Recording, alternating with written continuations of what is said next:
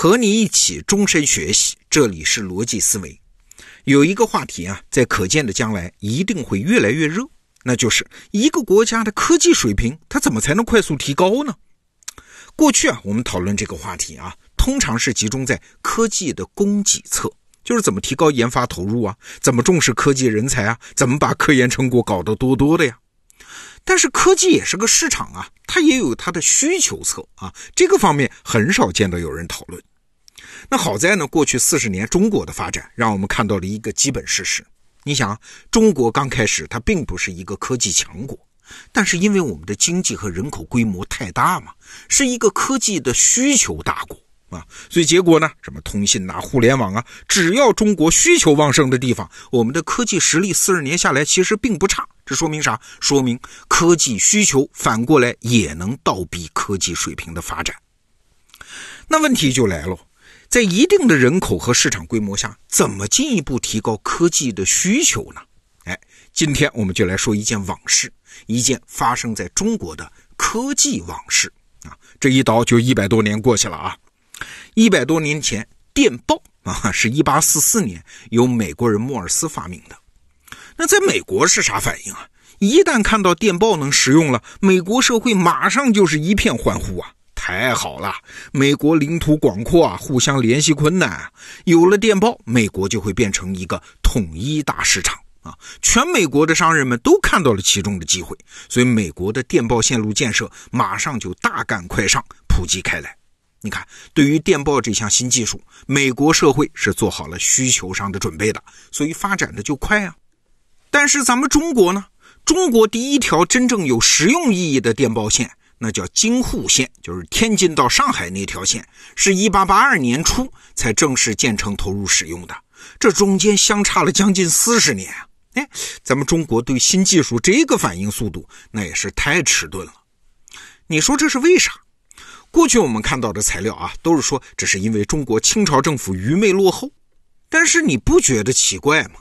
只要是对打仗有用的技术，清政府从来都是大力引进、积极使用的。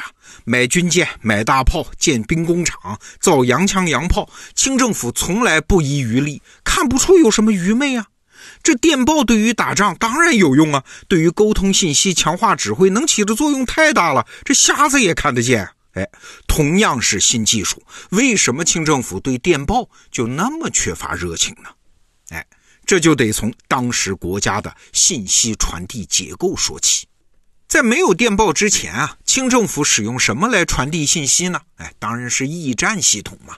这是我们老祖宗传下来的老手艺啊，从秦始皇时候就有。这是个庞大的系统啊，在国家政治中非常重要，重要到什么程度啊？清朝当时的年财政收入很长时间是白银五千万两啊，那维护驿站的经费这一项就要花去三百万两，占百分之六哎。要知道，这可比现在中国的国防预算的比例还要高啊。那这个系统的信息效率跟电报比，当然没法比啊。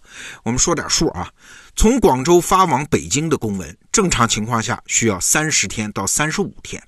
要是五百里加急呢，需要十六到十九天。当然还有更急的啊，叫六百里、八百里加急，那是有可能把马跑死的，损失太大，轻易不会用。但就算用上，也得要十多天。但是你别光看这驿站系统的缺点，它也有好处。什么好处啊？就是信息传递它是可控的。在清朝啊，驿站系统属于兵部啊，是军国大事的一部分，管理非常非常严格的。为了保证公文传递的机密性，从包裹、封定、交寄、转发、签收到核查，都有详细的程序规定和追查制度。你擅敢拆动以致泄露者，无论官兵马夫，均按军法从事啊！就算是发现那个快递包裹不严，出现什么霉呀、湿啊、破呀、损呐这样的意外失误，也要逐级追查严惩。所以你看，驿站系统虽然慢，但是靠谱啊。尤其是在当时的中央政府看起来，信息在这个渠道内顺利传递，它不会丢失，不会泄露，不会延迟，信息传递的全过程都处于严密的控制之下。但是用电报呢，这个新技术一旦用上，这驿站系统肯定就废了啊。那会带来什么样的结果呢？当事人肯定想不清楚。但是有一点肯定是明白的，那就是这个新技术它不掌握在自己手里啊，在谁手里啊？洋鬼子手里啊！洋鬼子会耍什么花招？清政府心里是完全没底的。事实上啊，就算是四十年后李鸿章修建的京沪线，他也是小心提防洋人的。比如说建设京沪电报线的时候，就特意选择了一家丹麦的电报公司。李鸿章在给朝廷上的奏折里面就说：“哎，丹麦是小国嘛，小国商人比较听话，容易为我所用啊。所以你看，这哪是愚昧啊，这分明是精明嘛。还有一点，我不知道你意识到没有啊，很奇怪。”这京沪线的南端是上海，这很好理解。当时上海是多条国际电报线在中国的登陆口。可是北端它为什么放在天津，而不是直接放在北京呢？这原因在于啊，电报发到天津之后，它可以切换一个传递系统啊，通过原来的驿站系统再送到北京。那这样呢，就不必打乱原来的公文到北京的种种制度安排。你别以为这是个小问题啊。公文送到北京之后，如何和各个衙门口衔接？按照什么样的程序接收？哪个先送，哪个后送？其中种种的手续和环节，其实都有重大的政治意义的。为啥？因为信息秩序就是政治秩序，信息中心其实就是权力中心。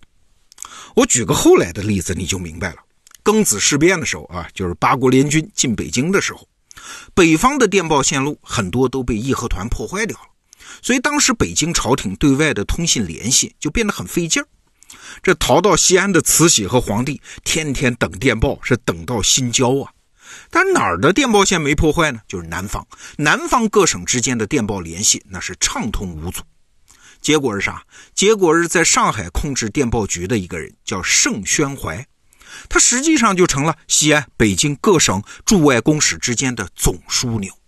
盛宣怀这个人可以决定先发哪个电报，后发哪个电报，哪个电报扣几天啊，甚至是扣下不发，把电报抄送给谁，不抄送给谁。哎，你看，控制了信息，就控制了权力。所以盛宣怀当时就几乎成了临时执政，而北京和慈禧太后所在的西安都不是信息中心。这下你就理解了李鸿章的苦心呐。为什么要把这段电报线的北端设在天津，而不是北京了啊？这个方案既利用了电报的速度，又兼顾了原来的信息系统和政治系统。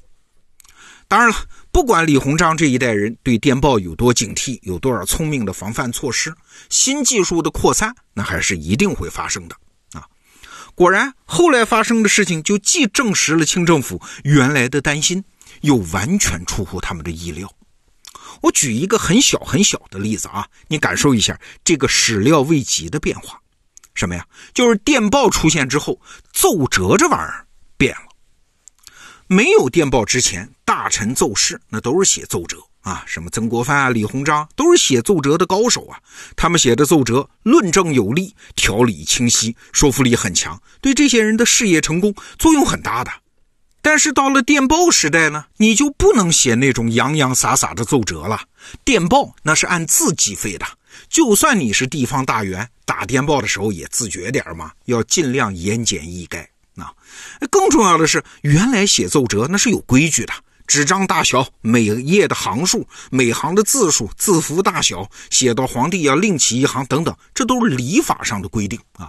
一种国家的礼法对他的政治制度那是有维护作用的。哎，但是这时候到了电报时代，就都荡然无存啊。这不是个技术问题啊，这意味着一整套君臣尊卑礼制的断裂。电报它保留了奏折信息传递的功能。但是更重要的礼法方面的功能就再也没有了，这对清政府的体制当然是一种潜移默化的冲击。那今天我们说这个话题，其实是想说，一个国家的科技水平其实是受到两个方面的制约啊，研发人才这是供给方面的制约，其实还有另外一方面就是需求方面的制约，什么社会结构啊、传统观念啊。谁的历史包袱少，谁的社会结构更开放，谁对新科技的需求就更容易被释放出来嘛？科技水平的发展就越快嘛？哎，你发现没有啊？今天的中国和一百多年前的中国正好相反。在需求这个方面，恰恰给了我们中国科技崛起的信心。你发现没有？一种新技术出来，不管是电子支付，还是什么人工智能、五 G，还是什么区块链，在全球范围内，中国往往是表现出最大热情的国家，也是应用速度最快的国家。请注意啊，这不仅是一个态度问题，这也在说明啥？说明我们的社会结构和观念状态，在需求这一侧。已经为国家科技起飞做好了准备啊！这就像是在电报时代，美国当时的社会结构和观念状态为那一代的科技做好了准备是一样的。恩格斯说过一句话，说社会啊，一旦有技术上的需要，哎，则这种需要就会比十所大学更能把科学推向前进。这句话，咱们今天的中国人会领会的更加深刻。好，这个话题我们就先聊到这儿。逻辑思维，明天见。